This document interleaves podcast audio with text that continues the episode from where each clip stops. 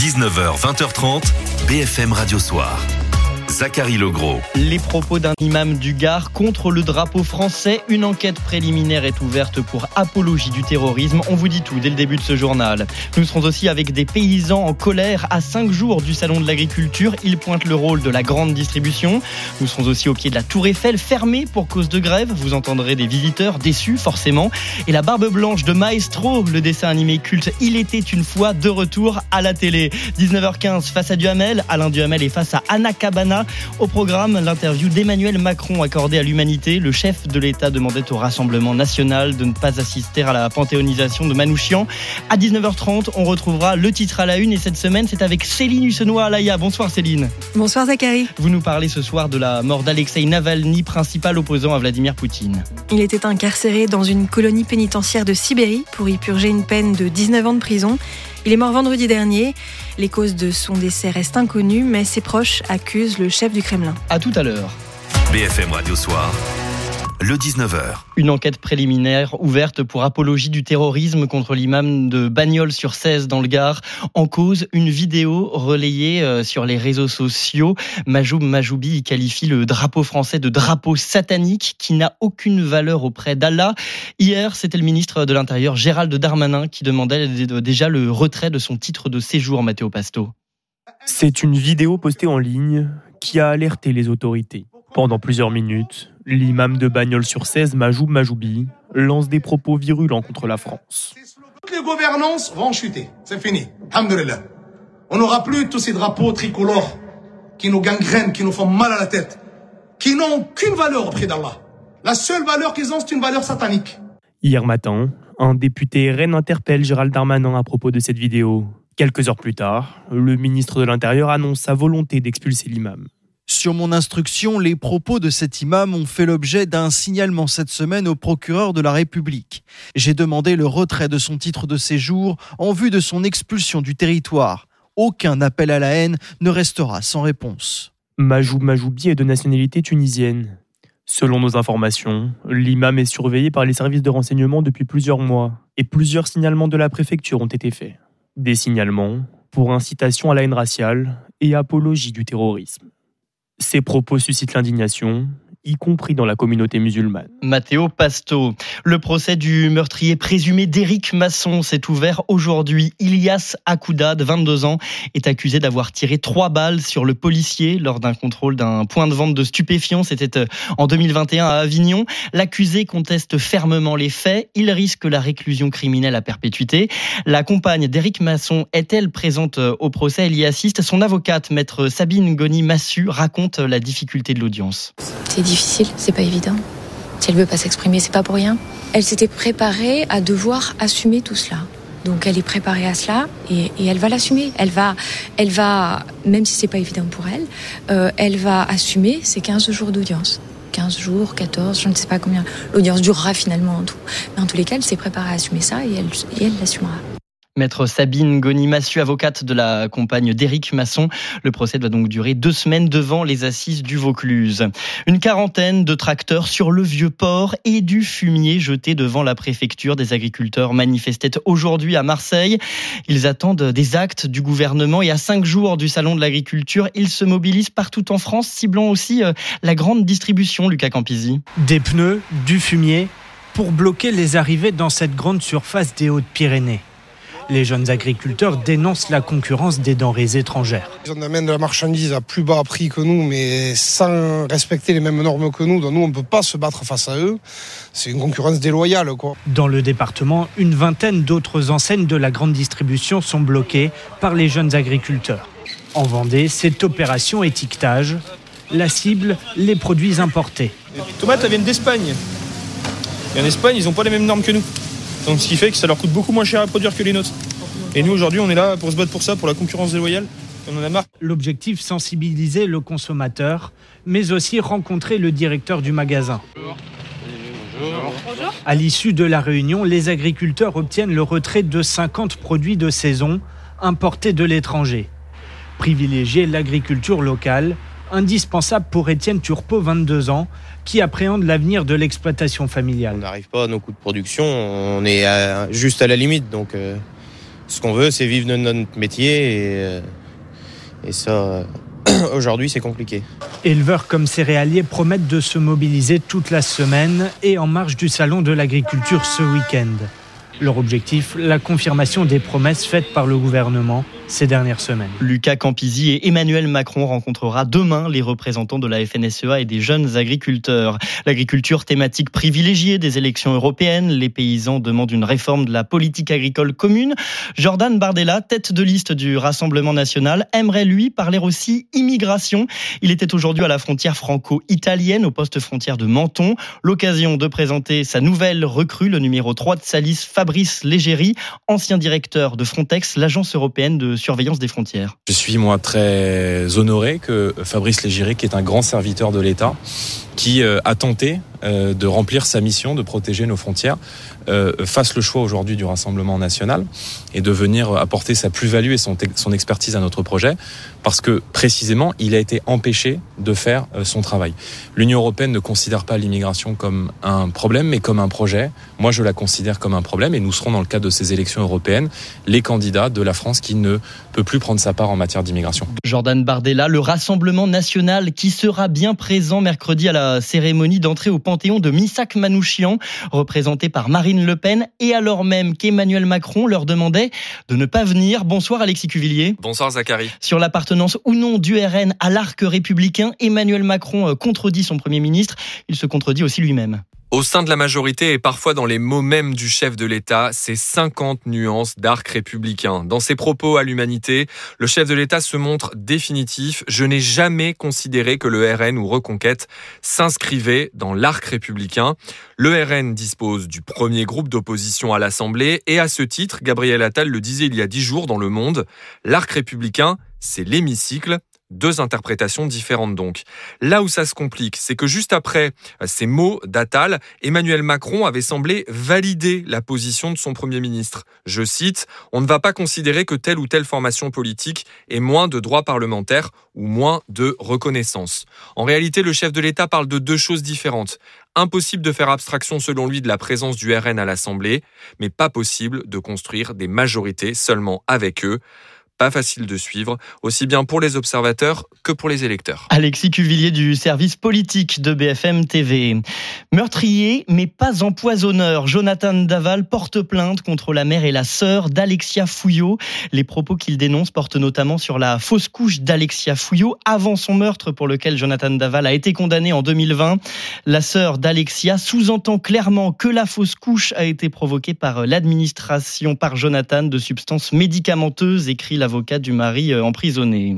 Bruno Le Maire annonçait hier des économies sur le budget de l'État et le compte personnel de formation devrait lui aussi y passer. Le fameux CPF, 10% du prix des formations sera désormais pris en charge par ceux qui en bénéficient, les salariés donc.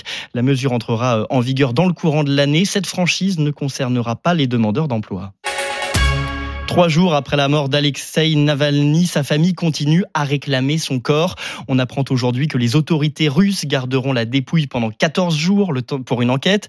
C'est ce qu'annonce euh, l'équipe de celui qui fut l'opposant numéro 1 à Vladimir Poutine.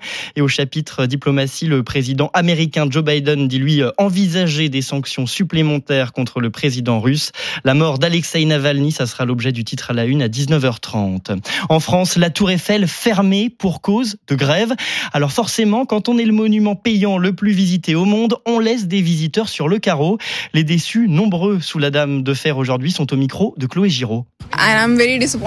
Je suis très déçue que ce soit fermé parce que je n'avais qu'un jour de visite. Je repars demain matin. Je ne peux pas faire la visite maintenant, alors je dois essayer d'organiser un autre voyage à Paris. C'est vraiment triste. Nous sommes en vacances et euh, bah, ça fait longtemps qu'on avait promis aux filles de venir à Paris. Et malheureusement, ce matin, euh, eh bien, en allumant euh, la télé, on a appris qu'il y avait une grève, euh, voilà, surprise. Quelle tristesse. Et les syndicats de sur l'état de la Tour Eiffel. Ils réclament la création d'un fonds de dotation spéciale en prévision des dépenses colossales, disent-ils, qui seront nécessaires dans les décennies à venir.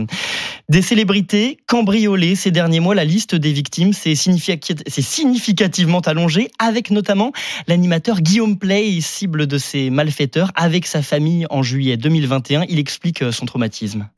Le gars arrive vers elle, il l'attrape par le bras, il la serre tellement fort le bras qu'elle a un bleu à l'intérieur, à l'extérieur. Donc il l'attrape, il la serre, il lui dit euh, euh, en gros, si, si, si, tu fais du bruit, euh, tu sais ce qui va se passer. Et là, il pointe son pistolet sur mon fils. Le témoignage de Guillaume Play qui sera à retrouver avec plusieurs autres en longueur ce soir dans Ligne Rouge. Documentaire diffusé dès 20h50 sur BFM Radio. Un savant à barbe blanche et des voyages dans le temps, dans l'espace ou dans le corps humain. Il était une fois la vie. La série culte des années 80 et 90 fait son retour. Les parents ne seront pas perdus. Les enfants seront toujours guidés par l'inoxydable maestro.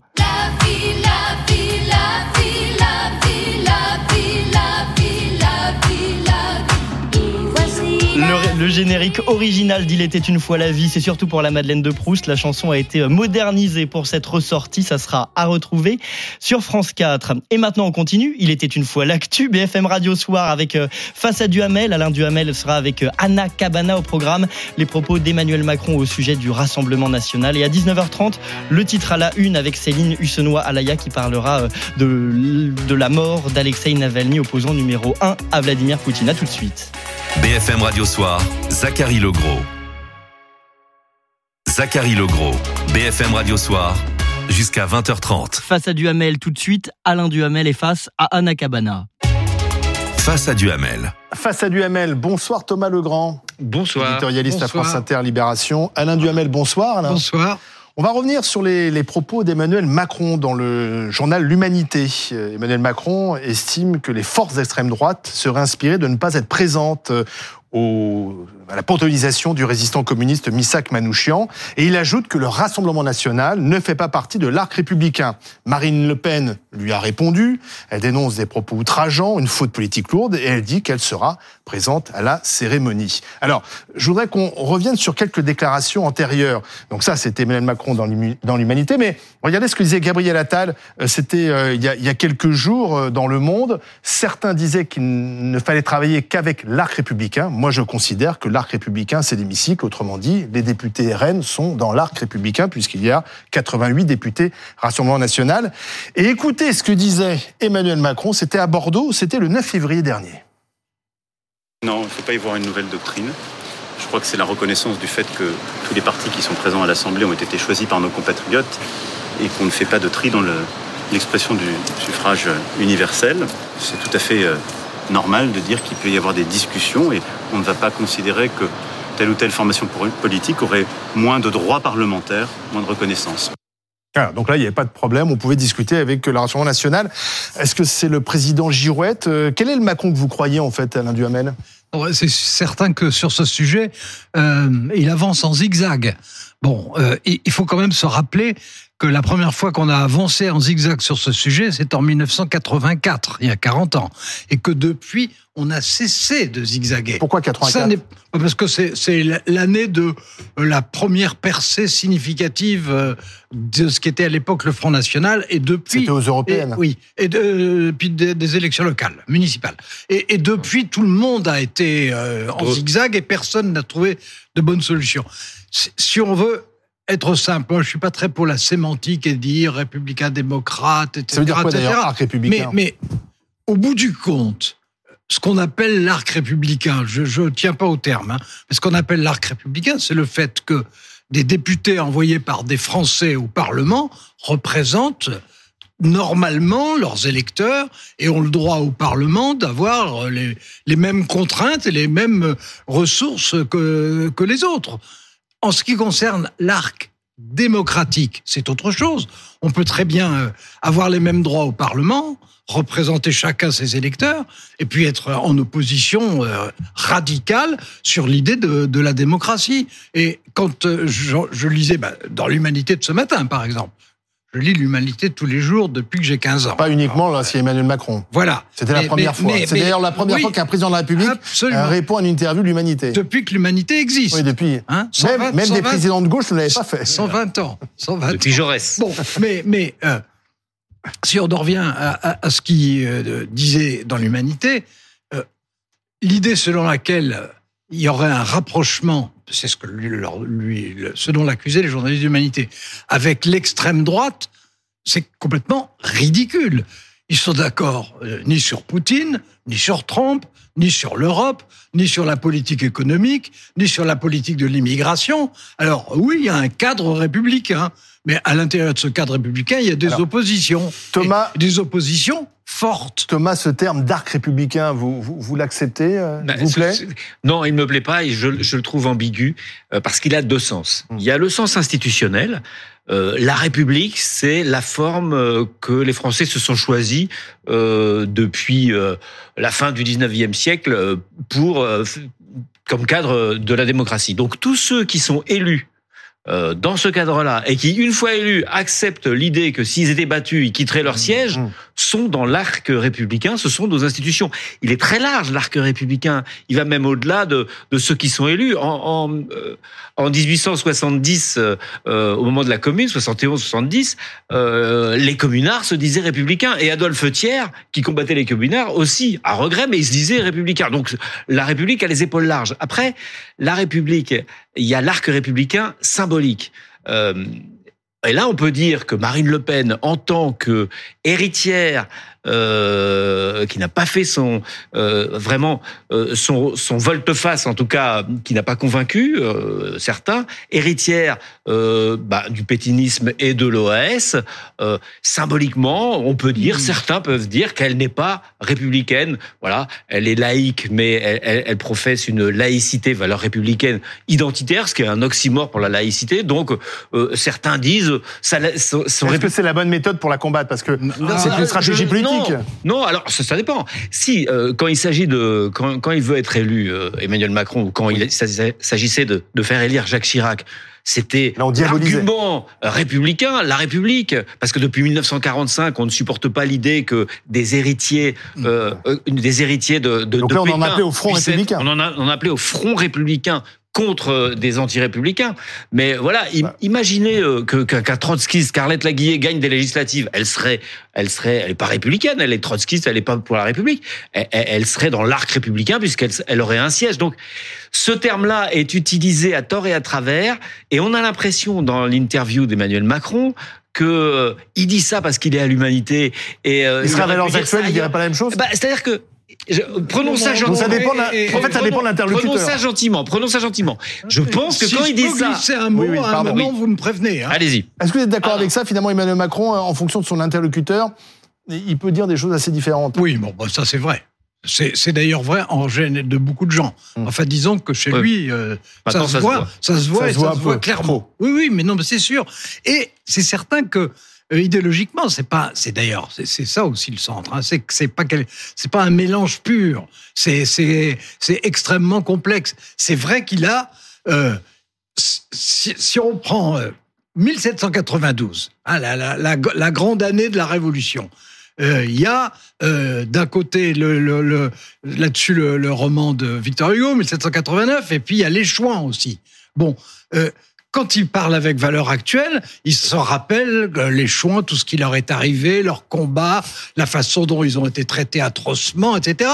Et, et, et puis quand il est avec d'autres interlocuteurs, ah ben c'est Victor Hugo, c'est la République qui euh, finalement, même s'il y a des sacrifices, Donc il fait c'est ce plaisir qu'il faut à- à ceux qui l'interviewent. Mais je pense qu'il est double. J'ai Je pense qu'il expérimenté est ce que double. vous venez de Je, dire. Ah bon je- Oui, je pense, j'ai je, raconté. je pense que c'est un, un, un républicain à regret, c'est peut-être exagéré, Thiers, mais, mais Thiers. à- à- avec quelque chose de monarchique. Oui. Euh, et et d'ailleurs, il- il l'a- il l'avait dit quand il l'avait fait, avant même d'être candidat, Oui, euh, la première à, à Orléans. Oui. Hein, il avait dit, on, a tous finalement, d'une certaine manière, un peu un regret de la monarchie. Bon, et il est républicain. Bon, il est complexe, il est contradictoire, mais en tout cas, il n'est pas d'extrême droite. Non, il est un peu opportuniste de temps en temps. Bah mais oui, vrai, oui. oui. Mais en plus, je pense que quand il est face aux journalistes de l'humanité et qu'il parle de la République, euh, il il y a une forme de sincérité. Euh, et je pense qu'il y a la même chose quand il est avec des journalistes d'extrême. Je Il parle pense des qu'il- bah, c'est-à-dire que son en même temps est tellement énorme que c'est du toutisme. Il voudrait incarner tout le monde Ouais. et il voudrait comprendre tout le monde. Alors évidemment, ça, Oui. ça, ça- ça- Il était à la Mais vous, l'avez éprouvé, vous? Bah, c'est-à-dire qu'en 2017, j'avais fait un édito sur France Inter. Et il était là, c'était avant la, avant la présidentielle, et il était en face. Et, et mon édito se terminait en. Écoutez, on aimerait bien savoir euh, si vous vibrez plus à l'évocation du mur des fédérés, euh, donc le massacre à la fin du à la fin de la commune, ou à l'évocation du massacre de des Chouans. Il n'avait pas répondu, etc. Puis après dans le couloir, il est venu me voir, il était un peu plus, il y aura plutôt le mur des fédérés. Et et, et, et, et évidemment, j'en ai parlé à, bah, des copains du Figaro qui sont qui ont rigolé et qui, et qui m'ont dit à juste titre si ça avait été nous, il aurait dit oh, plutôt les choux. Mais euh, avec une forme, je, je pense, de, de, sincérité, de vouloir tout incarner. est-ce qu'il donne et donc de rien incarner du oui, tout Mais est-ce qu'il renforce pas un peu plus Marine Le Pen puisque qui, qui dit bah finalement en gros l'intolérance c'est Emmanuel Macron, c'est une folie, faute politique lourde. Je vais me rendre à la cérémonie du Panthéon mercredi. Euh, on m'exclut. Enfin finalement, est-ce que ça victimise pas Marine Le Pen un peu plus? alors euh, si vous voulez me faire dire que depuis le début euh, du second mandat, Marine Le Pen est plus habile tactiquement que Emmanuel Macron, je vous dirais oui. Et que c'est facile pour elle. Sans, l'ombre d'une hésitation. En, ce qui concerne euh, le Panthéon, Là aussi, on retrouve exactement cette distinction. pour, pour le Panthéon, cérémonie républicaine, euh, il y a un protocole qui existe, tout le monde est invité. Est-ce que ça veut dire que tout le monde doit venir? Chacun en juge. Disons que Manoukian et, ce qui représente, c'est-à-dire des communistes sans euh, papier, euh, sans papier, mmh. en situation totalement irrégulière et se battant pour la France contre l'occupant nazi, en l'occurrence, ça n'est pas très exactement ce qu'incarne historiquement la tradition. Euh, je veux pas dire de Marine Le Pen, on peut dire qu'elle, elle prend des distances. je, je mais, mais en, tout cas de son père, il n'y a pas l'ombre. Oui, il y avait des résistants d'extrême droite, je il y avait des résistants communistes. non, non, Justement, la résistance, c'était c'était assez en même temps. Non, non, mais je suis d'accord qu'il y a des résistants. Je connais pas mal cette hmm. histoire euh, de, de l'extrême gauche à l'extrême droite. Cela dit, euh, à partir de 41 et de l'entrée euh, de, de l'Union soviétique dans la guerre, les, les, les, les, communistes, les, communistes ont, fourni des gros bataillons pris encore plus de risques que les autres, peut-être trop à certains moments. D'ailleurs, les gaullistes n'étaient pas toujours d'accord avec les risques à prendre, mais euh, se sont fait massacrer et, euh, ont fait preuve d'un courage dont Manoukian est effectivement le symbole. Et en tout cas, ce qu'on peut dire, c'est que Manoukian... Euh, en situation irrégulière, venant de là où il était et communiste, ça, on peut pas dire que c'est la tasse de thé de Marine Le Pen. Là, aussi, on n'a pas encore parlé de ça, mais il contredit ce que dit Gabriel Attal. En fait, il met quand même en porte-à-faux son, son, Premier ministre, puisque Gabriel Attal, début février, dit bah, finalement, euh, on travaille avec tous ceux qui sont à l'Assemblée nationale, et il y a 88 députés RN, donc euh, on fait avec. Et puis Emmanuel Macron dit bah non, ils sont pas dans l'arc républicain. Parce qu'il mélange les deux arcs. Il y a deux arcs républicains. Il y a l'arc républicain bah, institutionnel et il y a l'arc républicain symbolique. On peut dire que dans l'arc républicain institutionnel, Marine Le Pen y est. Dans l'arc républicain symbolique, elle n'y est pas. Et donc, euh, de temps en temps, Emmanuel Macron parle de l'un ou de l'autre. Et il fait plaisir, il essaie de faire plaisir à la gauche à peu de frais. En fait, comme il penche à droite dans sa politique, euh, mmh. il est accusé de pencher à droite dans sa politique. Eh ben, il penche à, gauche dans, sa politique symbolique. Ça, ça coûte bah, rien. Il faut mieux être à gauche en symbole parce que ça coûte rien, alors que généralement quand non, mais c'est surtout, et donc, euh, surtout, il faut bien dire que Manu, sa femme, euh, au Panthéon, c'est quand même l'occasion pour se, effectivement se, se regauchir un peu. Mais en, ce qui concerne euh, Gabriel, les, gens sont dupes, pardon, les gens sont dupes de ces calculs politiques? Je, crois que les gens s'en moquent éperdument. c'est un, très beau symbole. C'est quand même un, très beau symbole. Il fait plaisir à la gauche, c'est vrai, mais c'est utile. Il est quand même temps. Il était quand même temps que ces gens-là rentrent au, Panthéon, au Panthéon. Et c'est vrai que voir Marine Le Pen au, Panthéon. Là, je suis pas sûr que la famille euh, Manoukian soit ravie. Eh, Alain, écoutez ce que disait Robert Ménard ce matin à propos des déclarations d'Emmanuel Macron concernant le Rassemblement national. Tu peux pas éternellement dire une chose et son contraire. Tu peux pas. Tu peux pas éternellement découvrir les problèmes quand ils te sautent à la gorge. C'est pas possible de dire ça. Encore une fois, en quoi le Rassemblement national n'est pas dans l'arc républicain? Si la classe politique veut que le Rassemblement national finisse à 45%, qui continue à traiter les gens comme ça. Pas seulement le Rassemblement national, parce que c'est méprisant pour ses électeurs. Finalement, il rend service à Marine Le Pen. Rendre service, j'en sais rien.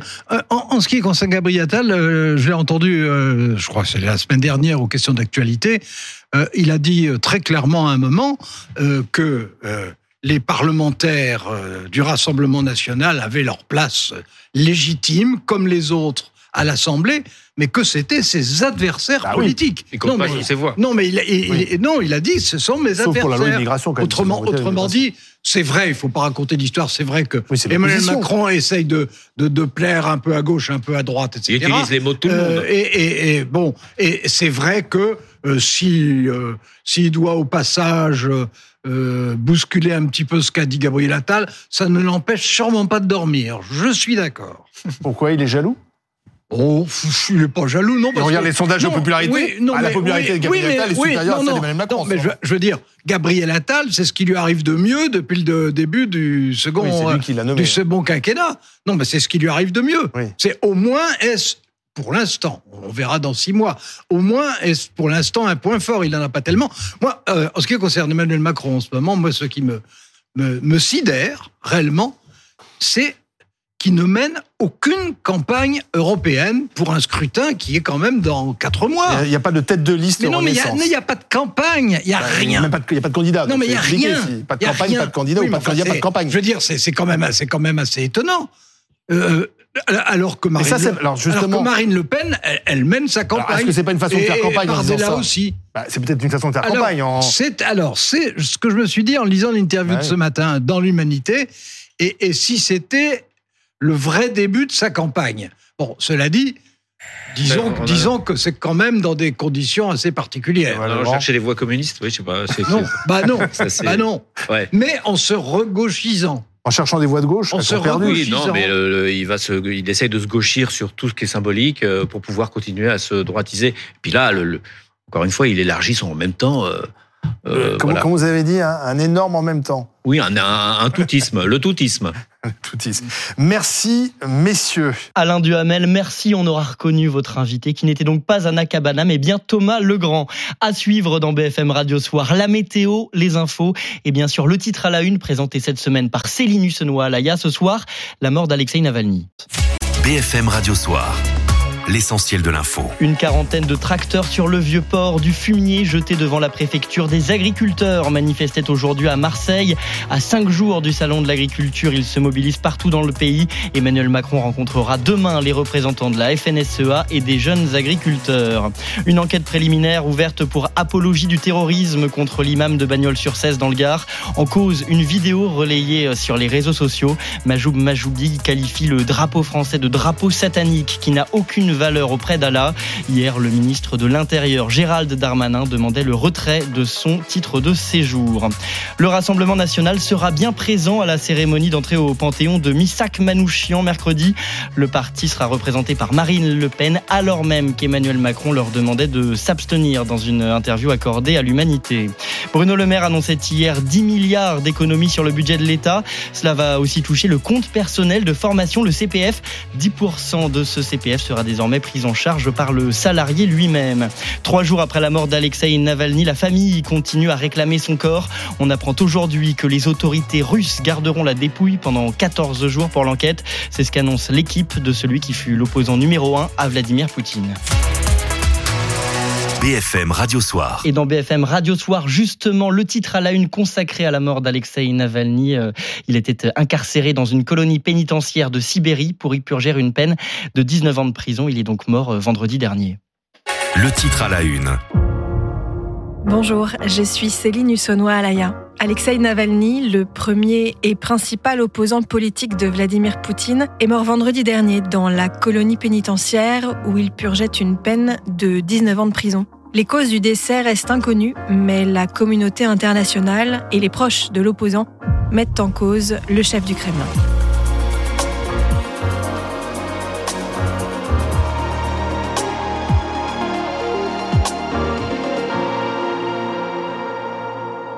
On a appris il y a quelques minutes la mort de l'opposant politique russe Alexei Navalny. Il avait été euh, emprisonné en 2020 après une spectaculaire tentative d'assassinat dans un avion. Il avait été empoisonné au Novichok. Ce sont les services pénitentiaires qui l'annoncent ce vendredi 16 février. Alexei Navalny s'est senti mal après une promenade. L'administration russe indique que les tentatives de réanimation n'ont pas permis de le sauver. Le principal opposant au chef du Kremlin était incarcéré dans une colonie pénitentiaire isolée en Sibérie où il purgeait une peine de 19 ans de prison pour extrémisme. Son avocat, William Bourdon, fait part de son émotion sur BFM TV et rappelle que la mort d'Alexei Navalny représente une perte considérable. Il est mort aux trousses euh, et il est mort à petit feu dans, une cruauté absolue. Hein. Souvenez-vous, euh, il y a quelques, il y a peu de temps, les vidéos on le voyait bravache derrière les barreaux, continuant à narguer, à interpeller, provoquer, même d'une certaine façon, euh, celui qu'il avait désigné comme son ennemi numéro un, hein, c'est-à-dire Vladimir, Vladimir Poutine. Mm. Voilà, voilà. C'est une perte énorme pour le pour le peuple russe, hein, parce qu'il a été le seul ces dernières années à incarner une possibilité d'alternance libre, indépendante, en dehors des, des logiques de servitude et de clan imposées par euh, par Vladimir Poutine. Cette mort, c'est aussi un coup de tonnerre pour la communauté internationale. Le Haut Commissariat de l'ONU aux droits de l'homme, indigné, appelle à la fin des persécutions en Russie. Le président américain Joe Biden se dit scandalisé et incrimine directement Poutine, qu'il juge responsable. Tout comme Volodymyr Zelensky, le président ukrainien, qui considère que Navalny a été tué comme des milliers d'autres qui ont été torturés à mort à cause d'une seule personne, Poutine.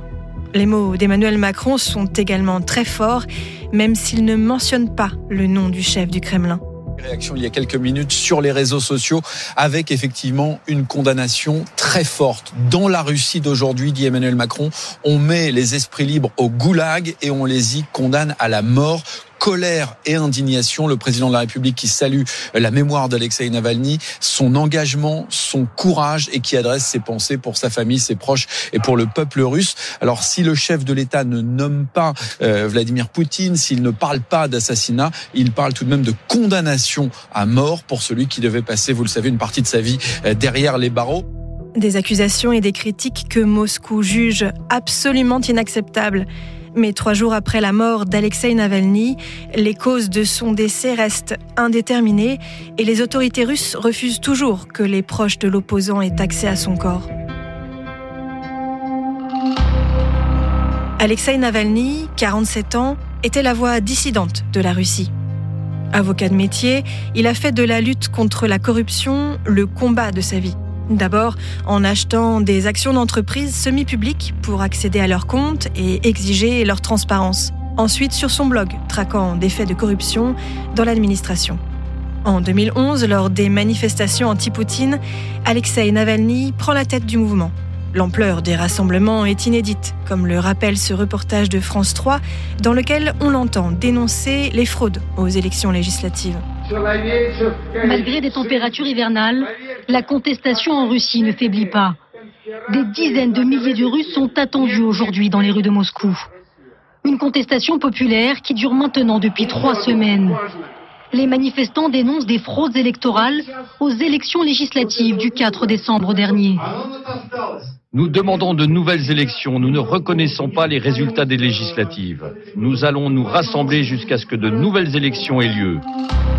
En 2013, il devient le visage de l'opposition à Moscou et remporte 27% des voix à l'élection municipale. Un résultat historique face au maire sortant proche de Poutine. Sur YouTube, il diffuse des vidéos qui attaquent sans détour le pouvoir en place. Il ne cesse de conspuer Vladimir Poutine, qu'il qualifie de papy caché dans un bunker. Le président russe apparaît rarement en public.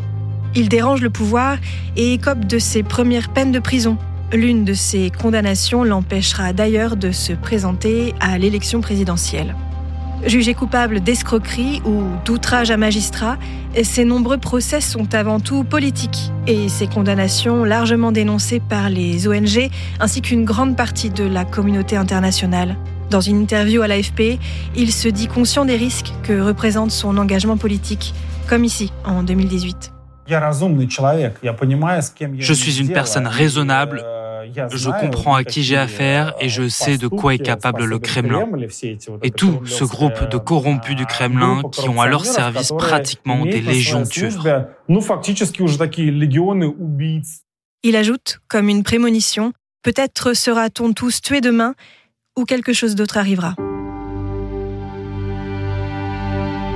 En 2020, il échappe de peu à la mort alors qu'il se trouve dans un avion. Alexei Navalny s'effondre Il est hospitalisé dans un état grave en Sibérie avant que ses proches n'obtiennent son transfert en Allemagne. Il est alors dans le coma. Les médecins allemands sont formels. Il a été empoisonné par une substance développée à des fins militaires à l'époque soviétique, rappelle Gilles Boulot dans le 20h de TF1. Toujours à l'étranger, c'était une suspicion, c'est désormais une certitude. L'opposant russe Alexei Navalny a bien été victime d'un empoisonnement par une substance neurotoxique du type Novichok. Le gouvernement allemand affirme qu'il en a la preuve. C'est ce même poison qui avait été utilisé contre un ex-agent russe réfugié en Grande-Bretagne il y a deux ans. Cet après-midi, la chancelière Angela Merkel a estimé qu'il s'agissait d'un crime et que la Russie devrait en répondre. Son état de santé s'améliore et rapidement, Alexei Navalny accuse Poutine d'être l'orchestrateur de son empoisonnement. Il mène l'enquête et piège même par téléphone un agent du FSB qui détaille son mode opératoire. Écoutez ce reportage de C'est dans l'air diffusé sur France 5.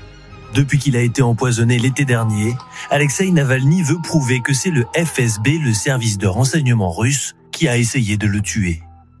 Dans une vidéo qu'il a lui-même publiée, il se filme en train de piéger un agent du commando qui aurait mené l'opération, Konstantin Kudryavtsev. Navalny se fait passer pour un agent du FSB au téléphone.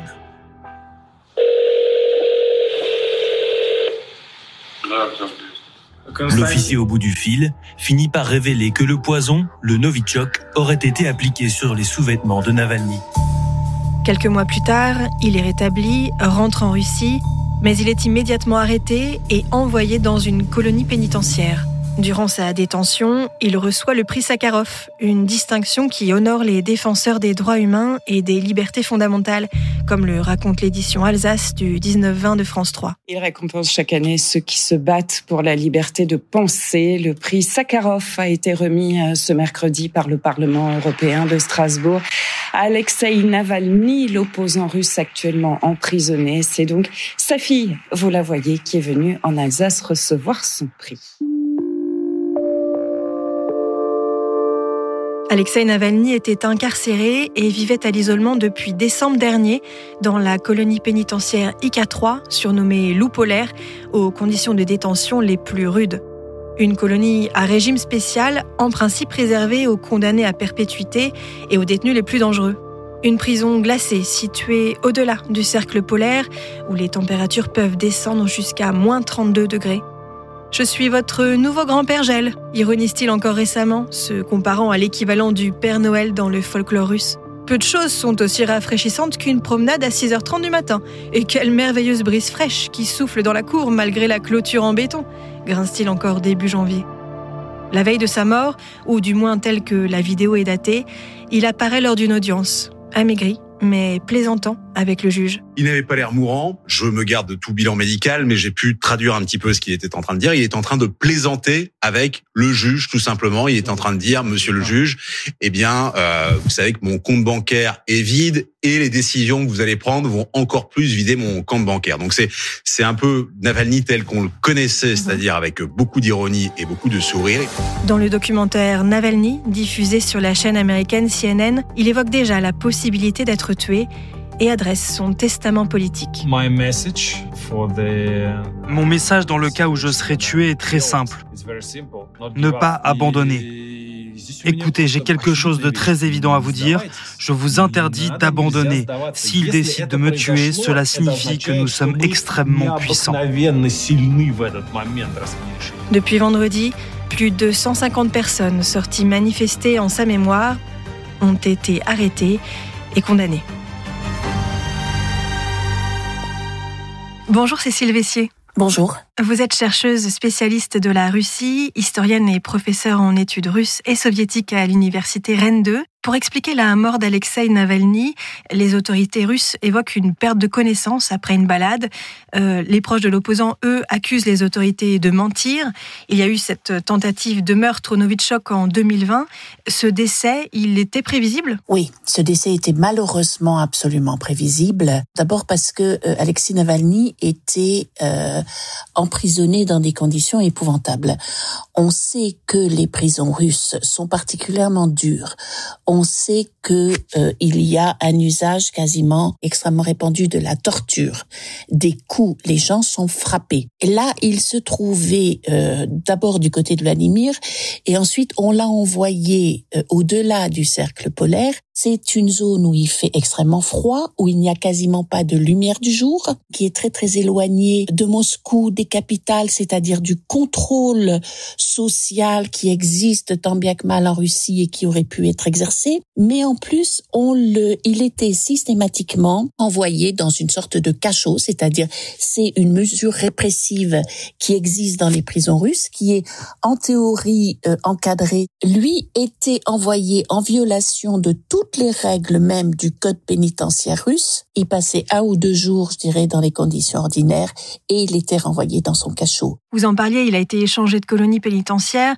Il est aussi arrivé qu'Alexei Navalny n'apparaisse pas aux audiences pourtant prévues. Ses proches n'ont pas eu de nouvelles de lui pendant trois semaines quand il est arrivé dans, dans sa colonie en Sibérie. On a le sentiment qu'il apparaissait, qu'il disparaissait ensuite tout au long de son incarcération. Et il est mort la veille de la dernière phase de la campagne présidentielle en Russie. Est-ce que le calendrier interpelle? Bien sûr que le calendrier interpelle. Il se peut qu'il soit mort. Je voyais des, des médecins russes notamment qui évoquaient ce type de mort abrupte provoquée tout simplement par le froid. Donc il se peut que ce soit ça et que ça a été souhaité. Il y a d'autres rumeurs qui disent qu'il aurait été empoisonné toute l'opposition politique, c'est-à-dire que toute l'opposition politique réelle, hein, pas ceux qui font des décorums, soit elle est euh, en détention pour les meilleurs d'entre eux. Il y avait Navalny, il y a Ilya Yashin, il y a Vladimir Karamurza qui sont en détention et euh, je dirais que qu'il faut suivre aussi d'un œil. Soit ils sont dans l'émigration, je dirais euh, un peu pour les plus débrouillards qui ont qui ont compris. Donc il n'y a plus d'opposition politique non seulement il y a effectivement cette dernière phase de, de, de, de pseudo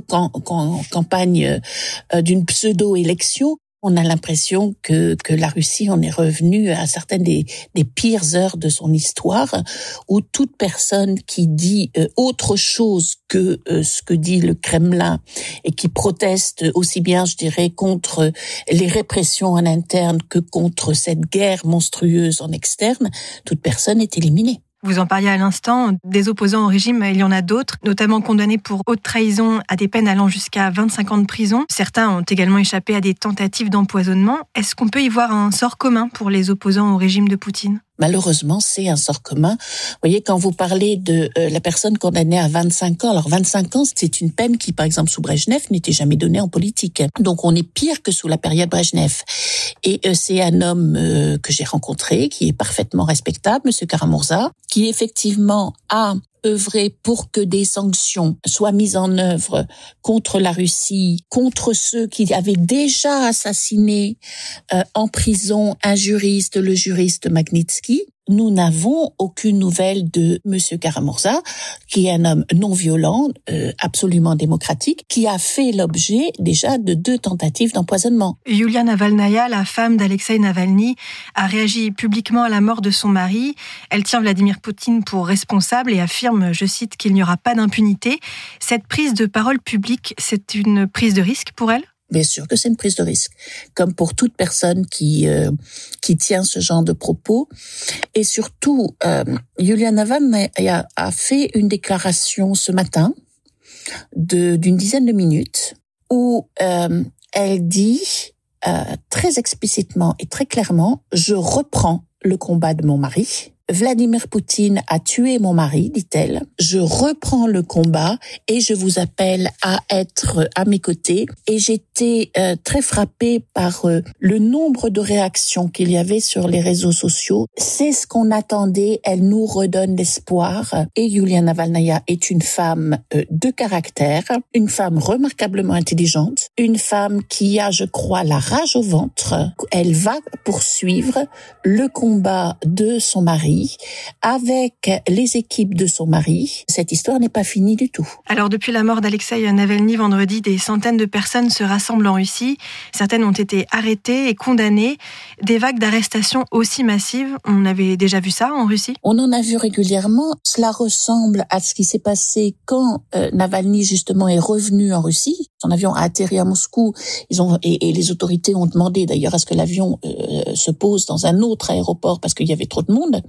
Et il y a eu des manifestations, je dirais, autour de son retour, encore plus de manifestations euh, pour protester contre son arrestation immédiate. Il y a très régulièrement des arrestations contre des gens qui sortent, qui protestent contre la guerre. Au début des années 2000, quand M. Poutine est arrivé euh, à la présidence, on avait le droit de manifester en Russie. Avait le droit d'exprimer un désaccord. Alors moi, j'étais très émue, je dirais, de voir ces gens qui sortaient sans la moindre euh, intention de violence, simplement pour déposer des fleurs en hommage.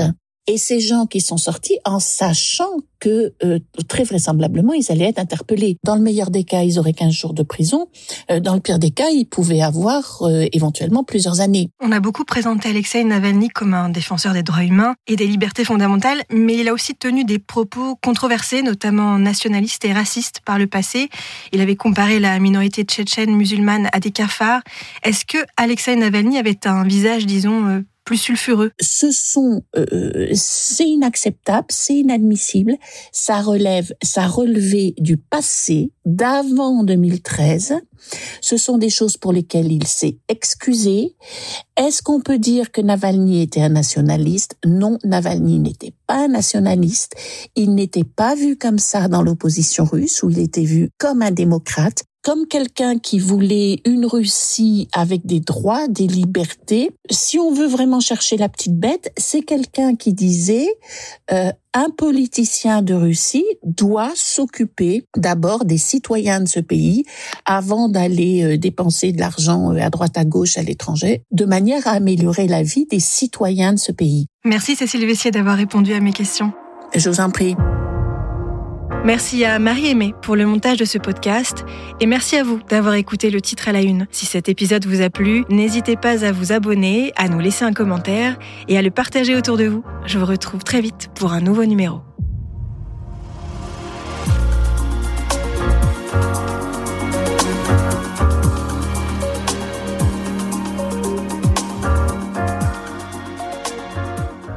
Céline Hussenois, Alaya, merci et à demain.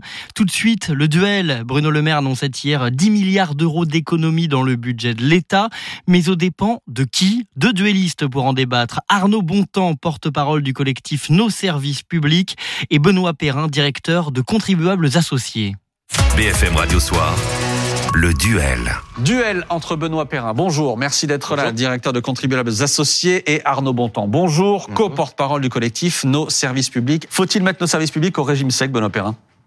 Alors déjà, ce qui est assez rassurant, c'est qu'enfin, le ministre des Finances, donc Bruno Le Maire, décrit la réalité telle qu'elle est et non pas telle qu'il la rêve la nuit. Ça fait effectivement des mois et des mois que les économistes, les, des institutions comme l'INSEE, la Banque de France ou encore l'OCDE tablaient sur, un, sur une prévision de croissance d'à peu près 0,8%. Donc lui dit, on est passé de 1,4 à 1%, c'est qu'il y a une baisse de 30% des prévisions. Vous vous dites retour à la réalité enfin Enfin, effectivement. Mais ça, c'est la première partie. La deuxième partie, c'est est-ce qu'il faut faire Exactement. Est-ce qu'il faut mettre les services publics au régime sec Le problème, c'est qu'il avait bâti son budget sur un taux de croissance énorme. Donc, du coup, bah, aujourd'hui, il est obligé de trouver des, chercher des économies un peu là où il peut. Et le problème, c'est que Bruno Le Maire s'inscrit exactement dans la tradition de ses prédécesseurs, c'est-à-dire faire des économies de bout de chandelle, c'est-à-dire sans plan global. Il essaie de, d'essayer de trouver des, de, de, de vider les fonds de tiroir pour essayer de trouver quelques économies. Les quelques économies, c'est quoi? C'est 10 milliards. 10 milliards, pour que les Français comprennent bien, c'est à peu près 2% d'économie sur le budget de l'État. Budget de l'État, qui faut-il le rappeler, est voté depuis 50 ans en déséquilibre.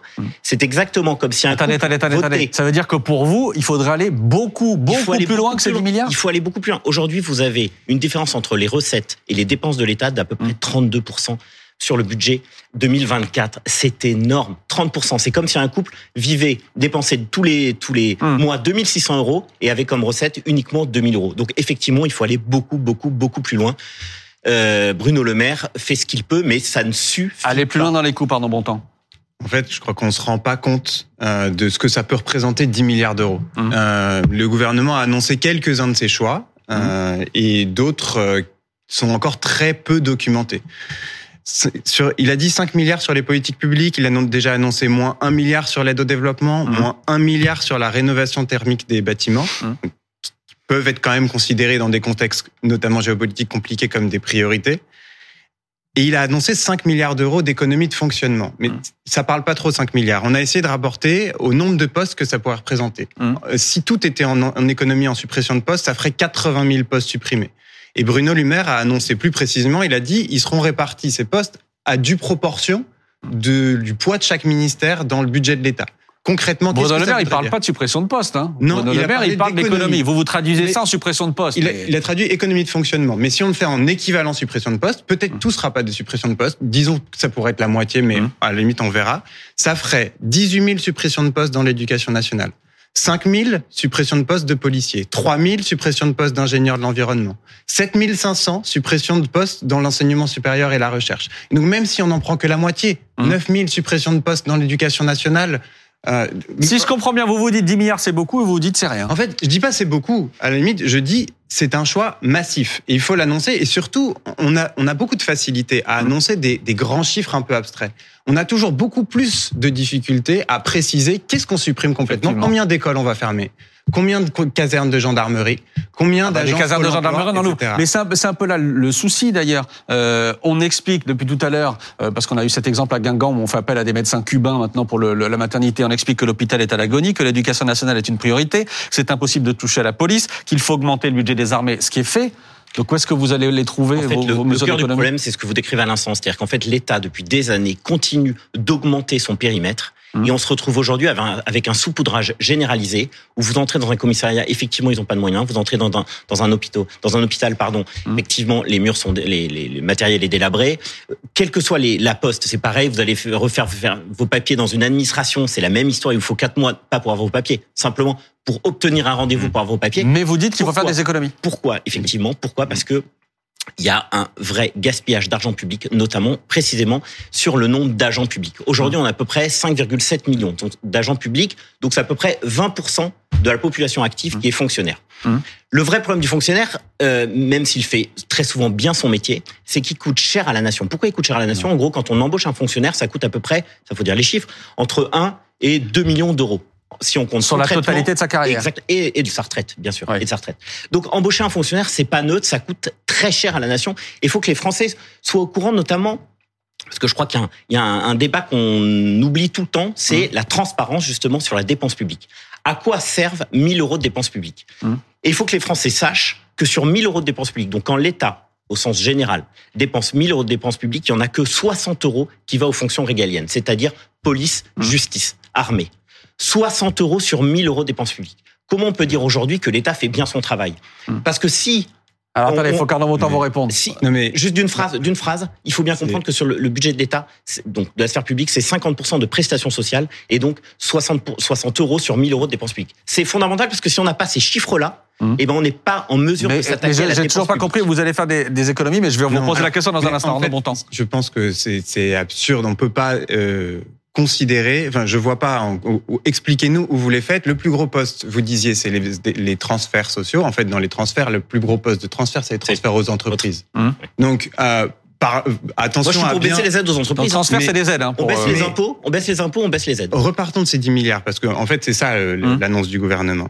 C'est- Vous l'avez dit, c'est pas une découverte que la croissance était trop basse, Euh, mais c'est important euh, de se rendre compte que ces 10 milliards d'économies, c'est un choix extrême. Hum. Le gouvernement aurait pu dire euh, que sur les 10 milliards, il allait en trouver euh, un petit bout en hausse d'impôts, un petit bout en Ah non, les hausses d'impôts, en, on peut pas. en- en dette, et puis un petit bout en baisse des C'est dépenses. tabou, il choisit de faire d'impôts. 100% sur la baisse des dépenses et plus.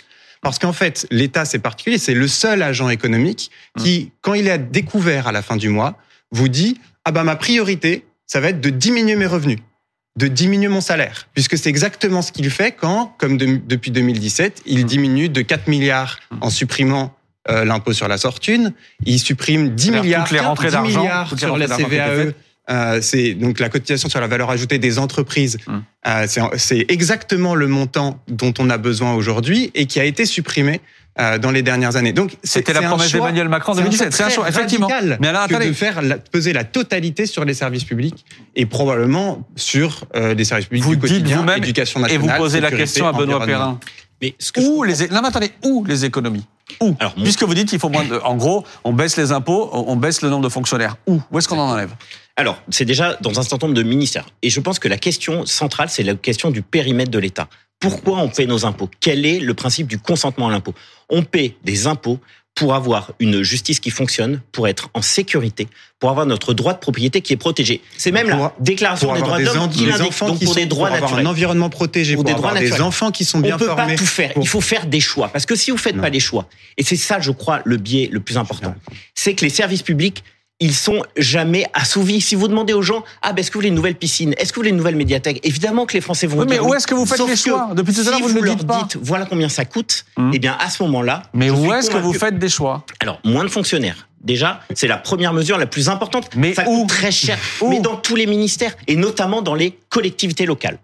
Collectivité locale, c'est plus 44% d'embauche de fonctionnaires depuis depuis 2000, depuis l'année 2000. Mais il y a eu des Dans la- transferts de compétences entre temps. Non, je parle même pas des transferts de compétences. Je ne parle même pas des transferts de compétences. Dans la sécurité sociale, c'est plus 34% d'embauche depuis les années 2000. Alors, dans la sécurité sociale, il y a, vous le savez bien, dans les hôpitaux, il y a à peu près un tiers des, des Ouais. agents qui ne sont pas devant des patients. Le problème de la France, c'est donc, Vous on a multiplié on les a- strates. Là, là, on a du gras. On a une suradministration. En France, qui est à peu près estimé de l'ordre de 80 milliards d'euros par an. C'est l'OCDE qui le dit. Le coût de production des services publics est très cher. Donc moins de fonctionnaires. Une lutte acharnée contre la fraude. On ne peut pas demander aux Français de faire des efforts si on ne lutte pas frontalement contre la fraude fiscale, notamment sur la fraude à la TVA et sur la fraude sociale. Il y a dans, il y a la, euh, la, la possibilité de supprimer des normes. On a trop de structures qui créent des normes et qui empêchent les Français de travailler. Il faut moins de poids, il faut moins d'État, il faut moins de normes, il faut moins d'impôts. Moins d'État, Et si on Arnaud fait pas ça, on sera Moins d'État. Vous aurez Si on remarqué fait pas que ça- quand vous demandez à une personne qui demande de supprimer des postes de fonctionnaires, dans quel secteur elle les supprime, elle ne vous répond jamais. C'est le cas de Monsieur Dans les Perrin, administrations. Dans les administrations. Les administrations, mais les gros des postes, c'est dans l'éducation nationale que vous n'avez jamais cité. Hum. C'est est-ce qu'on supprime des postes de fonctionnaires sur la protection de l'environnement, sur l'aide à la rénovation thermique des bâtiments Pourquoi pas Donc là, c'est un petit peu plus clair, mais encore une fois, documentons-le. Euh, disons précisément qu'est-ce que vous voulez supprimer, et donc c'est plus clair quand vous nous dites on va supprimer dans l'éducation nationale, etc. Mais je pense que ce qu'il faut comprendre, c'est que les besoins, en effet, comme vous l'avez dit, de la population, ils évoluent. Euh, il y a deux manières de répondre à ces besoins. Ou on y répond, et ils vont continuer à augmenter, ne serait-ce que du fait de la transition écologique et de cette nécessité-là. Deux manières d'y répondre. Ou bien on y répond en commun, par les services publics et la sécurité sociale. Ou bien, face à ces enjeux nouveaux, chacun se débrouille, le cas échéant, en recourant au secteur privé. C'est exactement l'alternative devant laquelle on est aujourd'hui.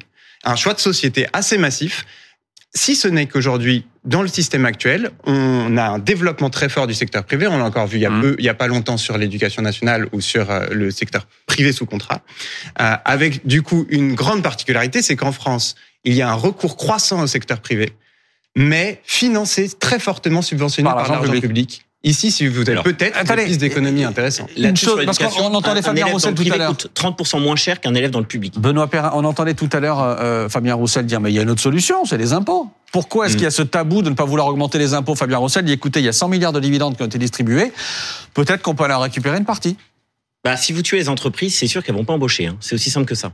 Les Français sont exaspérés du taux de prélèvement obligatoire qui est record. On est aujourd'hui à 45,4% de prélèvement obligatoire. Je rappelle que sous François Hollande, qui n'était pas le parangon de la privatisation du libéralisme ou que sais-je, on était à moins de 50%, donc 44,9%. Donc aujourd'hui, les Français sont assommés d'impôts. Donc on ne peut pas leur demander un effort supplémentaire. Demander un effort supplémentaire aux entreprises, c'est encore rogner sur la compétitivité des entreprises, donc sur l'embauche.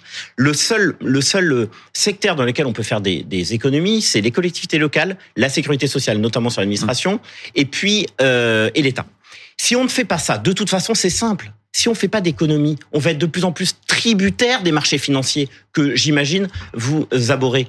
Le problème, c'est ça, c'est que si on ne met pas de l'ordre dans nos finances, on va devoir continuer à emprunter. Et si on continue à emprunter, eh ben, on est tributaire de d'institutions. Je n'ai pas envie que la France finisse comme la Grèce. Vous voyez, la Grèce, elle a été pilotée du jour au lendemain par le FMI. Pourquoi? Parce que ses déficits étaient monstrueux. Donc il y a un moment, en fait, comme comme un chef de famille le ferait, simplement, il faut faire du nettoyage dans Pas ses de dépenses. gréquisation de la France. Mais en fait, encore une fois, on est dans un débat extrêmement abstrait. Enfin, ramenons-le à des, Mmh. éléments concrets. 10 milliards, où vont-ils peser et sur quelles personnes Donc, Mais vous, est-ce que vous dites qu'on pourra aller les chercher notamment sur les, les dividendes? En fait, il y a des choix politiques qui doivent être faits. Moi, je suis là pour essayer de les éclairer, pour essayer de montrer que 80 000 suppressions de postes en proportion des missions des ministères, ce serait probablement environ 160 collèges ou bien 600 écoles primaires qui fermeraient. Euh, plus quelques casernes de gendarmerie, plus quelques. Encore une fois, c'est une c'est c'est pas une- ce qui va se produire. C'est pas ce qui va se produire, mais c'est l'équivalent budgétaire. Oui, oui, j'entends bien, mais bon. les- L'argument est particulier quand même. Mais donc qu'on nous annonce, qu'on nous le dise où Nous, on essaye d'imaginer. On nous dit 5 milliards d'économies sur euh, le fonctionnement de l'État euh, à due proportion de leur mission.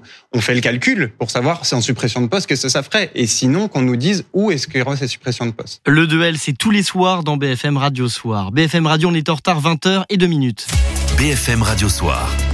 L'essentiel de l'info. Une enquête préliminaire ouverte contre l'imam de Bagnols-sur-Cèze dans le Gard pour apologie du terrorisme. En cause, une vidéo relayée sur les réseaux sociaux. Majoub Majoubi qualifie le drapeau français de drapeau satanique qui n'a aucune valeur auprès d'Allah. Le Rassemblement national sera bien présent mercredi à la cérémonie d'entrée au Panthéon de Missak Manouchian. Le parti sera représenté par Marine Le Pen, alors même qu'Emmanuel Macron leur demandait de s'abstenir dans une interview accordée à l'Humanité. Jonathan Daval porte plainte contre la mère et la sœur d'Alexia Fouillot. Il dénonce des propos portant notamment sur les fausses couches d'Alexia Fouillot avant son meurtre pour lequel Jonathan Daval a été condamné en 2020. La sœur d'Alexia sous-entend clairement que la fausse couche a été provoquée par l'administration par Jonathan de substances médicamenteuses, écrit l'avocat du mari emprisonné. Trois jours après la mort d'Alexei Navalny, sa famille continue à réclamer son corps. On apprend aujourd'hui que les autorités russes garderont la dépouille pendant 14 jours pour l'enquête. C'est ce qu'annonce l'équipe de celui qui fut l'opposant numéro 1 à Vladimir Poutine. BFM Radio Soir. Le podcast du soir maintenant, c'est lundi, c'est affaire suivante avec vous, Ronald Guintrange et Justine Chevalier. Le 10 février dernier, une patiente de l'hôpital Purpan à Toulouse était agressée sexuellement, une autre violée le même soir.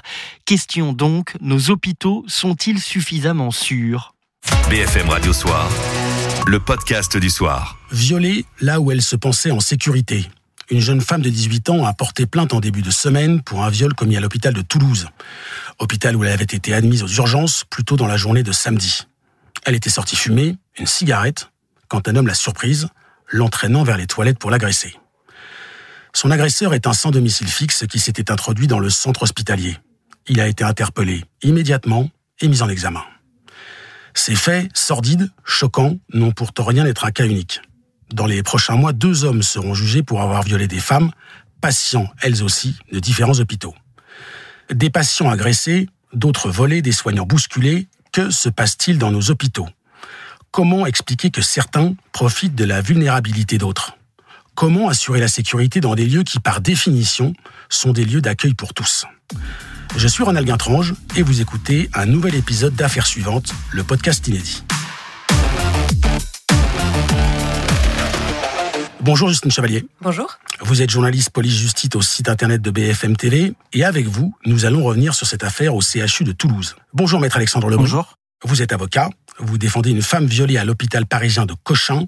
Son agresseur va être jugé par une cour criminelle dans les prochains mois. Tout d'abord Justine, revenons sur cette agression effroyable qui s'est produite le week-end dernier au CHU Purpan Les faits se sont produits euh, samedi 10 février dans la nuit. Il est aux alentours de 23 heures quand une patiente, une toute jeune patiente, puisqu'elle a 18 ans, qui avait été prise en charge un peu plus tôt au service psychiatrique des urgences de cet hôpital, elle sort pour aller fumer une cigarette.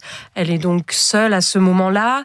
Elle est euh, vulnérable à la fois euh, du fait de son âge, elle est donc toute jeune, 18 ans, mais elle est aussi vulnérable du fait que c'est une patiente, donc par définition, elle est plutôt euh, fragile.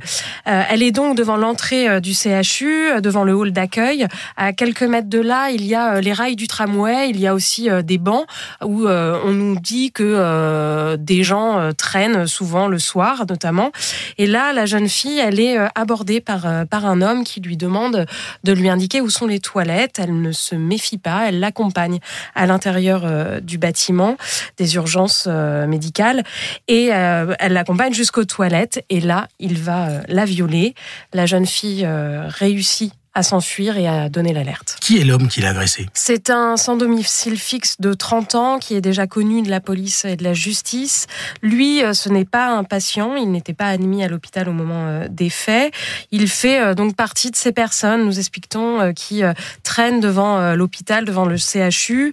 Les personnels soignants nous disent que c'est assez fréquent et même ce qui est fréquent, pas seulement dans cet hôpital, mais aussi dans les autres hôpitaux français, c'est que ces personnes isolées, ces personnes qui sont parfois à la rue, viennent se réfugier, notamment l'hiver, bah, pour se réchauffer et donc ils viennent dans les hôpitaux. Cet homme, d'ailleurs, après avoir agressé la jeune patiente, il est resté au sein euh, de l'hôpital et c'est là qu'il euh, a pu euh, être interpellé. En garde à vue, il a nié plutôt les faits qu'on lui reprochait. Depuis, il a été mis en examen pour viol sur personne vulnérable. Naturellement, ces faits ont bouleversé les soignants de l'hôpital. Oui, c'est le moins qu'on puisse dire. Deux syndicats, le syndicat Sud et la CGT, ont déposé une alerte pour danger grave et imminent. C'est une procédure de protection pour les soignants afin d'alerter la direction des répercussions en termes de, de santé physique mais aussi mentale quand il y a une situation difficile. Des proches euh, des soignantes qui étaient présentes le soir du viol nous disent que euh, ces soignantes, ces professionnels sont bouleversées, sont choquées, elles n'arrivent même pas à aborder les faits sans euh, se mettre à pleurer. Depuis plusieurs semaines, depuis plusieurs mois, le, personnel de cet hôpital réclame des renforts, notamment au sein du service psychiatrique des urgences. La moitié des lits a été fermée dans cet hôpital. Euh, il y a aussi euh, un, centre, euh, une structure d'accueil qui a été fermée et donc ils font face depuis plusieurs mois à un afflux de patients, de patients notamment qui ont des troubles psychiatriques. Donc on nous explique qu'il y a certains patients qu'on est obligé de contentionner sur des brancards qu'on laisse un peu au milieu de, tout le monde. Et on a aussi des patients donc qui devraient être suivis pour, pour, pour ces troubles, qui devraient être pris en charge, qui sont au milieu d'autres patients de médecine générale. Un autre exemple aussi, les patients qui sont admis euh, aux urgences psychiatriques euh, après une tentative de suicide euh, ont le droit de sortir, mais normalement elles doivent être accompagnées de quelqu'un et faute de personnel, eh bien elles sortent seules. Et du côté de la direction du CHU Purpan de Toulouse, on nous explique que depuis 2016, un plan de sécurisation a été déployé avec 150 agents de sécurité et près de 600 caméras de vidéosurveillance installé Et depuis l'agression de la jeune fille de 18 ans, euh, il y a eu un renforcement des rondes des vigiles quand il y a uniquement de l'affluence aux urgences. Justine, ce qui frappe, ce qui choque, c'est qu'on est dans un hôpital et on se dit qu'on devrait être en sécurité, mais en fait, cette agression n'a rien d'isolé. Non, et même au CHU de, de Purpan euh, à Toulouse, le même soir du viol de, cette jeune fille, il y a eu un autre signalement. Il y a des soupçons concernant euh, l'agression sexuelle d'une autre patiente, elle aussi au service psychiatrique des urgences. Euh, on soupçonne un autre patient de l'avoir agressé. Autre fait, selon nos informations, un, juge d'instruction de Nanterre a rendu euh, fin janvier une ordonnance de mise en accusation concernant un homme qui a violé en novembre 2022 deux patientes âgées de 70 et 78 ans qui étaient hospitalisées à l'hôpital Max Forestier à Nanterre. Pendant l'instruction, le SDF de 27 ans a raconté qu'il était venu euh, dans l'établissement à la base pour s'en prendre à des bébés sans surveillance. Ne trouvant pas de victimes, il dit qu'il s'est euh, rabattu entre guillemets euh, sur euh, sur ces vieilles dames. Et hasard du calendrier le 12 février en début de semaine cette fois-ci c'est un juge parisien qui a ordonné le renvoi devant la cour criminelle de Paris d'un homme de 23 ans pour le viol d'une jeune femme à l'hôpital Cochin en octobre 2022 et pour être tout à fait euh, complète, on a contacté les autorités pour, pour savoir si euh, effectivement il y a plus d'agressions euh, ou un problème de sécurisation des hôpitaux. Selon l'Observatoire national des violences en milieu de santé, il y a eu en 2021 19 viols et 203 agressions sexuelles dans les hôpitaux. C'est uniquement les signalements. On n'a pas le détail s'il s'agit de faits commis sur des patients ou sur des soignants, mais ce que l'on sait, c'est que la très grande majorité des agresseurs sont des patients eux-mêmes. Maître Alexandre Lobry, vous êtes euh, avocat et vous accompagnez avec Maître Laura Abécassis, une femme de 34 ans. Elle a été violée par un homme alors qu'elle se trouvait aux urgences de l'hôpital Cochin à Paris. Que s'est-il passé ce 28 octobre 2022 Alors, ce 28 octobre 2022, ma cliente euh, se rendait à un bar péniche pour fêter euh, la promotion euh, d'un travail. Et à la suite d'une consommation d'alcool, elle va faire un coma éthylique. Et sur les quais de Seine, puisque ça se trouvait sur les quais de Seine, ce bar, il va y avoir un rôdeur. C'est ce que dira dans l'enquête le directeur de l'établissement. Elle sera emmenée par les sapeurs-pompiers à l'hôpital Cochin et quelques minutes plus tard, ce suspect euh, va simuler un coma éthylique et sera également emmené à l'hôpital Cochin. Elle va être soignée, elle va être mise dans un box en attendant euh, les médecins pour euh, évaluer son état de santé et ce suspect va rôder. Il va rôder dans l'établissement. Il va se rendre dans certaines chambres. Et puis, il va être euh, attrapé par des infirmiers qui vont le remettre dans son box. Et puis, il va se rendre dans le box de ma cliente pour la violer. Et puis, il quittera l'hôpital à la suite des cris de ma cliente qui se réveille et qui voit son agresseur en train de la violer. Et il sera interpellé dans une épicerie avec la carte bleue de ma cliente. Ce qui est euh, particulièrement choquant, euh, c'est qu'il y a la vulnérabilité de votre cliente et le fait que ça se déroule dans un endroit où elle se sent en sécurité Généralement, comme je le dis dans ces affaires, puisque le dénominateur commun, c'est que quand on se rend dans un hôpital, c'est pour être soigné, être en sécurité. Et aujourd'hui, en France, on a l'impression que même ce sanctuaire, euh, on n'est plus en sécurité. Elle va pour euh, se rendre euh, aux urgences concernant ce coma éthylique. Elle n'a pas de conscience. Normalement, elle devrait être soignée, elle devrait être surveillée. Et en l'occurrence, elle ne l'a pas été. Et donc, aujourd'hui, c'est le dénominateur commun de toutes ces affaires, c'est la faille dans la surveillance des patients, vulnérables ou non. C'est la faille euh, du système de santé aujourd'hui. On reviendra justement sur le fait que vous avez déposé une plainte euh, contre l'hôpital Cochin. Avant cela, des nouvelles de votre cliente. Comment va-t-elle aujourd'hui? Alors aujourd'hui, elle essaie de se reconstruire à la suite de cette affaire. Euh, ça l'a beaucoup impacté sur le plan moral. Elle ne sort plus. C'était quand même une femme qui avait la joie de vivre, qui sortait souvent. Aujourd'hui, elle est recroquevillée chez elle. Euh, elle est entourée de sa famille, mais elle est satisfaite qu'il y ait un renvoi devant la cour criminelle départementale. Parce que sa entier, c'était que euh, les faits soient correctionnalisés, puisque euh, dans le box, elle s'est retrouvée tout seule avec son agresseur. Elle avait peur de ça. Aujourd'hui, le procès, ça va lui permettre de comprendre surtout les raisons de ce viol, euh, qui sont infâmes et surtout de se reconstruire. Est-ce que lui, cet homme, a expliqué son geste et est-ce que la fragilité à ce moment-là de votre cliente euh, a été un déclencheur, une motivation pour lui? Tout au long de l'instruction, il faut le dire, euh, il a contesté les faits. Il a même affublé que ma cliente était une menteuse, qu'il ne l'avait jamais violée, qu'il n'avait aucun intérêt. Après, face aux preuves recueillies et surtout les preuves ADN, il a reconnu les faits, mais sans euh, expliquer les motivations et les raisons euh, de son geste. Cet accusé du viol de votre cliente, il va être jugé prochainement par la Cour criminelle de Paris. Euh, je le disais, vous avez également déposé une plainte avec constitution de partie civile pour mise en danger de la vie d'autrui contre Cochin. Que reprochez-vous à cet hôpital? Ce que je reproche à cet hôpital, c'est que dans le cadre de ce viol et cette agression sexuelle, on aurait pu éviter le drame. On aurait pu éviter le drame dans la mesure où cet homme, il a été interpellé à plusieurs reprises par des infirmiers puisqu'il rôdait dans les chambres. Et euh, il y a un manque de surveillance et surtout il y a un manque de suivi. Elle se fait violer, derrière on ne lui donne pas une pilule du lendemain, son suivi médical il n'est pas forcément suivi et euh, surtout il y a un manque de surveillance dans cette affaire. Et donc on reproche euh, les infractions suivantes, non-assistance à personne en danger, surtout blessure involontaire. Dans cette affaire, mais quand on regarde l'ensemble des dossiers, il y a des viols, euh, il y a des agressions, il y a des vols. Est-ce qu'il est possible au final de sécuriser à 100% les hôpitaux? Moi, je pense qu'aujourd'hui, le problème des pouvoirs publics, c'est que aujourd'hui, on pense que les hôpitaux publics euh, ne méritent pas d'être protégés. Aujourd'hui, est-ce que le manque de personnel ne constitue pas forcément euh, la responsabilité de l'hôpital? Euh, Moi, ce que je pense, c'est que si on n'est pas amené à avoir une surveillance de la part des entreprises privées, bah, on devrait prévoir des fonctionnaires de police au sein des hôpitaux, comme pour certains établissements publics. il faudrait que les pouvoirs publics prennent en compte que l'hôpital, c'est la santé et c'est quand même un pouvoir régalien. Alors il y a des intrusions de l'extérieur, c'est le cas dans votre affaire. Il y a également les cas où ce sont les patients eux-mêmes qui agressent.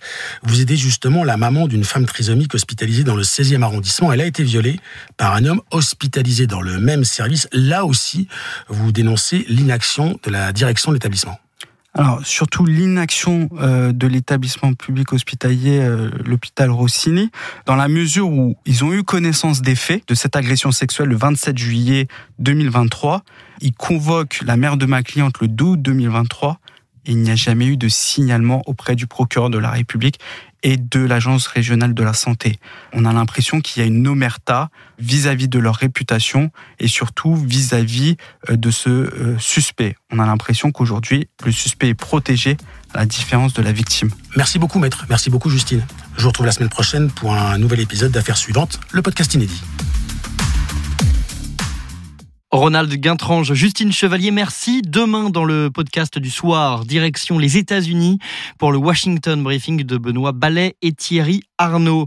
On termine avec notre dose d'économie. Bonsoir Nicolas Dose. Vous allez nous donner notre dose de finances publiques ce, soir. 2024 s'annonce un petit peu plus compliqué que prévu. Hier, Bruno Le Maire a mis sur la table les chiffres du ralentissement de, de l'économie française. Rappelez-nous ces chiffres, Nicolas. Une dose d'économie. J'en ai retenu 4. Le principal, c'est la croissance prévue à 1,4 qui est révisée à 1. C'est un peu encore au-dessus de la moyenne du consensus de marché mmh. qui est plutôt à 0,8, 0,9. C'est une assez forte révision à la baisse de l'activité. Quand on révise de 1,4 à 1,3, ça va. De 1,4 à 1, là, on commence à être sur du lourd. Deuxième chiffre, le déficit 2024 4,4%. Donc c'est celui qui est prévu, donc on fera pas plus, dit Bruno Le Maire. Le troisième chiffre, c'est zéro zéro hausse d'impôts. Et le quatrième chiffre, c'est 10 milliards d'économies nouvelles à trouver. Alors, il, a, justifié euh, ce ralentissement de l'activité par la guerre en Ukraine, le ralentissement de la Chine, la récession de l'Allemagne. On pourrait ajouter deux éléments, euh, la hausse des défaillances d'entreprises en France et la remontée du chômage en France. S'il y a plus de chômage, vous avez moins de recettes et plus de dépenses sociales. Donc tout ça, c'est une équation plus compliquée à régler. Bon, 10 milliards, euh, c'est forcément des gens, des quelqu'un qui vont devoir les payer, des poches de qui on espère récupérer ces 10 milliards? Alors il a été assez précis hier, Bruno Le Maire, dans une intervention sur TF1 qui n'a pourtant pas été très longue. 5 milliards viendront de baisse de dépenses de fonctionnement de l'État. Alors ça, donc Sécu n'est pas concerné, collectivité locale non plus. On va demander au ministère d'aller gratter des, des, sous à droite à gauche. Mmh. Donc je sais pas, tel ministère voulait euh, s'agrandir avec des travaux, ben on fera pas les travaux. Ou alors renouveler une flotte automobile, on va pas renouveler la flotte automobile. Ou dans tel ministère, on fait beaucoup de voyages et de déplacements, on va en faire moins, ou des économies d'énergie, ou je ne sais quoi. Enfin, 5 milliards d'euros sur le budget de fonctionnement des ministères, il falloir quand même cravacher hein, pour les mmh. trouver. Et puis 5 milliards d'euros en moins sur les politiques publiques. Il a cité 3 milliards sur les 5, 1 milliard en moins sur la politique d'aide au développement, 1 milliard en moins pour ma prime rénov. Donc le budget ma prime rénov qui était prévu à 5 tombe à 4 milliards d'euros pour l'année 2024. Ça reste 600 millions d'euros de plus en 2023. Et puis un milliard de moins pour les opérateurs d'État. Il n'a pas cité les opérateurs d'État qui devront se serrer la ceinture en priorité. Un opérateur d'État, ça peut s'appeler Business France, ça peut s'appeler euh, Météo France, ça peut s'appeler France Travail, CNRS, INSERM, Commissariat à l'énergie atomique, même l'Office national des forêts ou France Compétences. Ce sont des opérateurs d'État. On voit, si vous voulez, là que on est vraiment en train de parer au plus urgent. Ouais. L'idée, c'est de réussir à garder un peu la maîtrise du budget en cours, en agissant uniquement par décret d'annulation de, crédit, ce qui est possible dans un maximum de 12 milliards d'euros. On peut pas aller au-delà. Donc là, en annonçant 10 milliards d'annulation de crédit par décret, c'est mine de rien une annonce importante si on utilise des décrets, parce que Bruno Le Maire ne veut surtout pas aller devant le Parlement solliciter euh, le vote du Parlement pour un projet de loi de finances rectificatif. Il sait que c'est un 49-3 assuré, avec d'ailleurs une motion de censure. Mm, mm. Politiquement, c'est pénible. Et puis, il faut agir vite parce que les agences de notation au printemps vont se prononcer sur la note de dette souveraine du pays et on ne veut pas se faire dégrader. Donc, on part au plus pressé. Ça s'appelle du rabot pour passer l'orage, si vous voulez. Voilà. C'est quand même vraiment tout sauf révolutionnaire. Même si c'est vrai que 10 milliards de, euh, de crédits supprimés par décret, ça reste un montant jamais, euh, jamais affiché. Après, il faudra les trouver, hein, c'est pas. Bon, eh ben on fera le bilan euh, si on les trouve et s'ils sont bien, bien économisés. Est-ce que la promesse de ne pas augmenter les impôts, puisque c'est zéro hausse d'impôts, un des quatre chiffres que vous avez retenus, est tenable? Alors, Il faut absolument la tenir. On a le record du monde des prélèvements obligatoires et on a vu que c'est devenu un sujet socialement intenable. Mm. Tu touches un impôt, tu as les gilets jaunes dans la rue on a vu que les agriculteurs tout récemment. Bon, là, il y a plein de problématiques qui expliquent cette colère agricole, mais en tout cas, la fiscalité, on peut plus y toucher. C'est éruptif. Euh, et donc, euh, on peut reconnaître que l'exécutif tient parole si on s'arrête sur les cathédrales de la fiscalité. Vous prenez les, les incontournables, impôt sur le revenu, impôt sur les sociétés, TVA, euh, CSG, ou encore la taxe sur les carburants. Là, il s'est absolument rien passé. Toutes les promesses de baisse ont été tenues euh, et il n'y a eu aucune hausse d'impôts. Objectivement, si on regarde la photographie un peu plus élargie, il y a des impôts beaucoup moins visibles qui encore en 2024 ont augmenté. Euh, la taxe intérieure sur le gaz naturel a doublé. Bon, d'accord, c'est moins visible que la TVA, mais enfin c'est bien quand même, ça sort bien d'une poche. Euh, La taxe euh, intérieure sur les comptes, sur la- consommation de produits énergétiques pour l'électricité a été augmentée au début du mois de février. De la même manière, la taxe foncière continue d'augmenter avec la réactualisation des valeurs locatives. La taxe sur le tabac, tous les ans, il y a un peu plus de taxes sur le tabac. Euh, je crois savoir que le paquet de cigarettes est entre 11,50 et 12 euros aujourd'hui. C'est bien lié aux taxes. De la même manière, on a la carte grise dans certaines régions qui a augmenté. Il y a aussi des taxes comme ça qui, qui ne concernent pas les particuliers. Mais souvenez-vous, on a décidé qu'il fallait faire payer les autoroutes. Alors on a fait une taxe sur les transports élargie en y mettant un petit peu des grands aéroports pour aller prendre de l'argent aux autoroutes, considérant qu'elles avaient fait des profits intéressants. Et puis vous n'avez pas que des taxes pures, parce que ça, ce sont quand même des taxes pures. Vous avez aussi des économies de dépenses fiscales. Quand vous décidez que le bonus écolo pour la voiture électrique passe de 5 000 à 4 000 euros, il y a bien 1 000 euros qui devaient aller dans une poche et qui n'iront pas dans cette poche. Quand vous décidez qu'on allège les cotisations sociales patronales au-delà de 2,5 SMIC, ce sont bien des cotisations qui n'étaient pas payées au-delà de 2,5 SMIC qui vont être payées par une entreprise. Voilà. Quand on dit qu'on va doubler la franchise médicale en passant euh, la franchise médicale de 50 centimes à 1 euro par boîte de médicaments, il y a bien quelqu'un qui va payer 50 centimes de plus. De la même manière, on étale la suppression de la CVAE pour les entreprises, les 4 milliards qu'elles espéraient voir disparaître d'un coup, on va attendre 2027. Il y a bien de l'argent qui va sortir d'une poche. On peut dire la même chose sur la volonté de baisser progressivement la niche fiscale sur le gazole non routier, même si euh, de colère en colère, on est en train de reculer sur cette mesure. C'est bien de l'argent dont des professions bénéficiaient par de la dépense fiscale, dont elles ne bénéficient plus.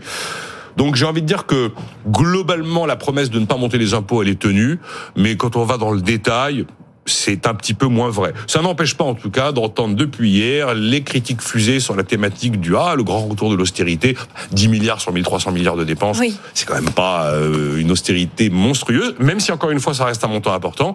Et puis alors, évidemment, nouveau coup de canif dans la politique verte.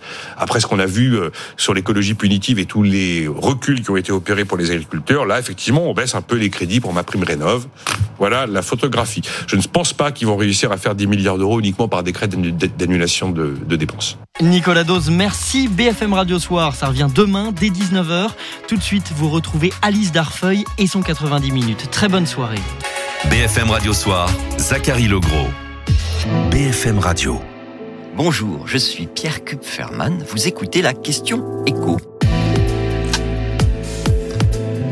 Comment l'État va-t-il économiser 10 milliards d'euros en 2024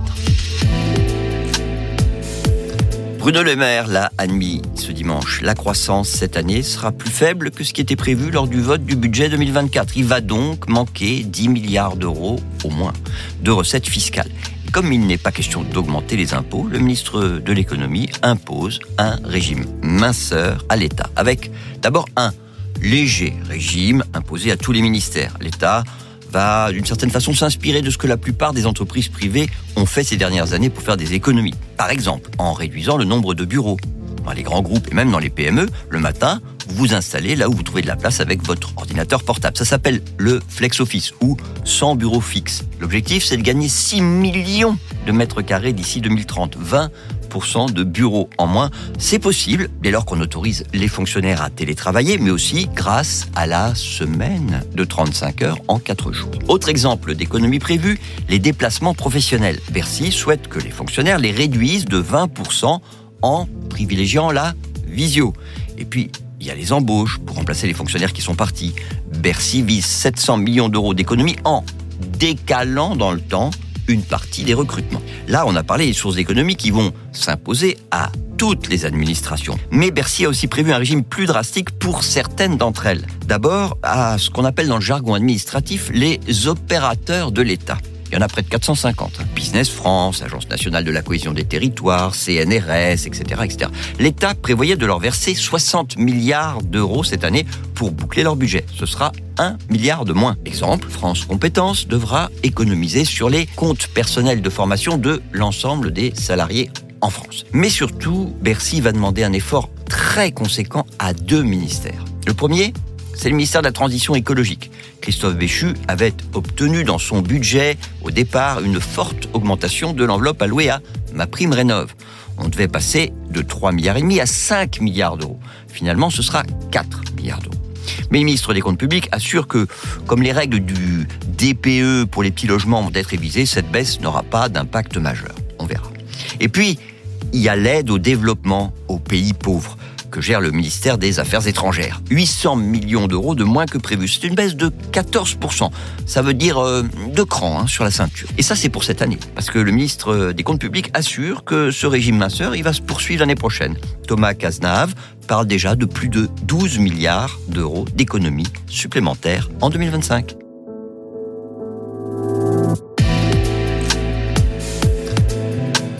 Merci d'avoir écouté la question écho, le podcast quotidien pour répondre à toutes les questions que vous vous posez sur l'actualité économique. Abonnez-vous sur votre plateforme d'écoute pour ne rien manquer et si cet épisode vous a plu, n'hésitez pas à laisser une note et un commentaire. À bientôt. BFM Radio.